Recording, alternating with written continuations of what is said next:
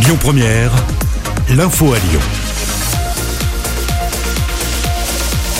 Bonjour Loïc, bonjour à tous. Ils ne veulent pas d'un nouveau report des élections régionales. Dix présidents de région ont en effet décidé de s'exprimer dans une tribune commune publiée ce matin dans le Figaro et parmi eux, le président Les Républicains d'Auvergne-Rhône-Alpes, Laurent Vauquier, qui n'a d'ailleurs toujours pas annoncé officiellement sa candidature, mais dont personne ne doute.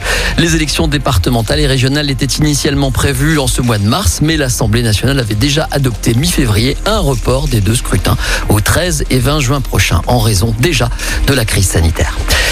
Le train à la droite du Rhône. Une manifestation s'est déroulée hier devant la gare de Condrieu. Des usagers du train et des élus réclament en effet le retour des TER sur la rive droite du Rhône, côté Ardèche. Ils se mobilisent depuis près de 20 ans.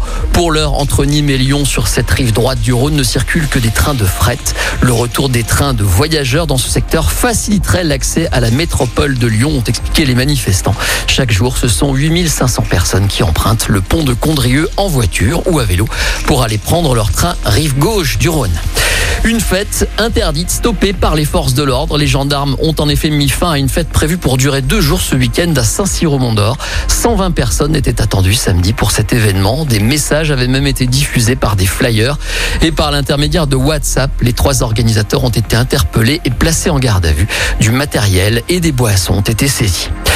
Un métier en crise, les guides conférenciers qui jouent un rôle de premier plan dans la présentation et la mise en valeur du patrimoine traversent douloureusement la crise sanitaire. Ces médiateurs culturels sont touchés par cette crise. Ils font face à des annulations systématiques de visiteurs, par exemple.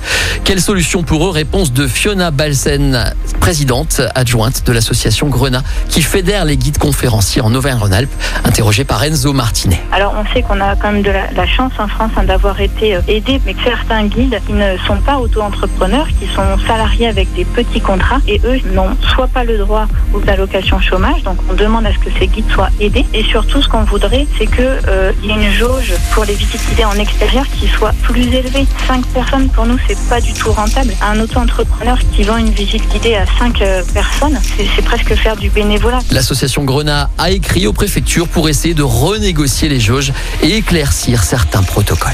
Attention, une partie du cours Charlemagne fait l'objet d'une expérimentation de piétonisation à compter euh, d'aujourd'hui à Lyon. À l'origine de cette idée, la prolongation de la ligne du tram T2 jusqu'à l'hôtel de région, ce qui nécessite de modifier le plan de circulation des voitures.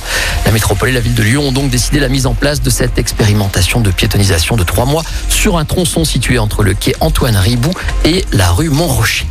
Et puis toujours concernant le centre-ville de Lyon, sachez que la municipalité a prévu de plonger en partie Lyon dans l'obscurité le 27 mars prochain à 20h30. Tous les éclairages des bâtiments de la ville seront en effet éteints à l'occasion de la 15e journée de mobilisation Earth Hour pour la planète. Une occasion de plus pour sensibiliser les populations à la nécessité de protéger l'environnement. Ce sera le cas dans de nombreuses grandes métropoles dans le monde. Enfin, un mot de foot avec cette mauvaise soirée pour l'OL hier soir au Groupama Stadium. Les Lyonnais se sont lourdement inclinés contre le PSG, score 4 à 2 en clôture de la 30e journée de Ligue 1. Les Lyonnais qui ont tout de même été menés 4 à 0 durant la partie. Écoutez le constat établi par Rudy Garcia à l'issue de la rencontre. C'est pas un problème de plan de jeu ce soir. C'est un problème que contre cette équipe, si vous gagnez pas les duels, on l'a vu en première période, on perd un duel sur Keane, il, il centre et on prend un but. On perd un duel contre Danilo dans la surface de la tête et on prend un deuxième but. C'est un problème de, de manque d'impact athlétique et ça c'est euh, pas possible contre une équipe qui euh, s'est mis en mode euh, en mode grande équipe de Paris parce qu'il faut aussi souligner que Paris a été très bon ce soir mais que nous on n'a pas été suffisamment bien dans tous les paramètres y compris euh, l'utilisation du ballon Ce sont finalement les Parisiens qui prennent la tête du classement et les Lyonnais sont désormais à un point seulement de la quatrième place.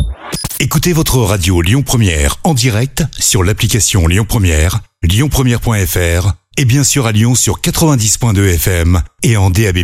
Lyon Première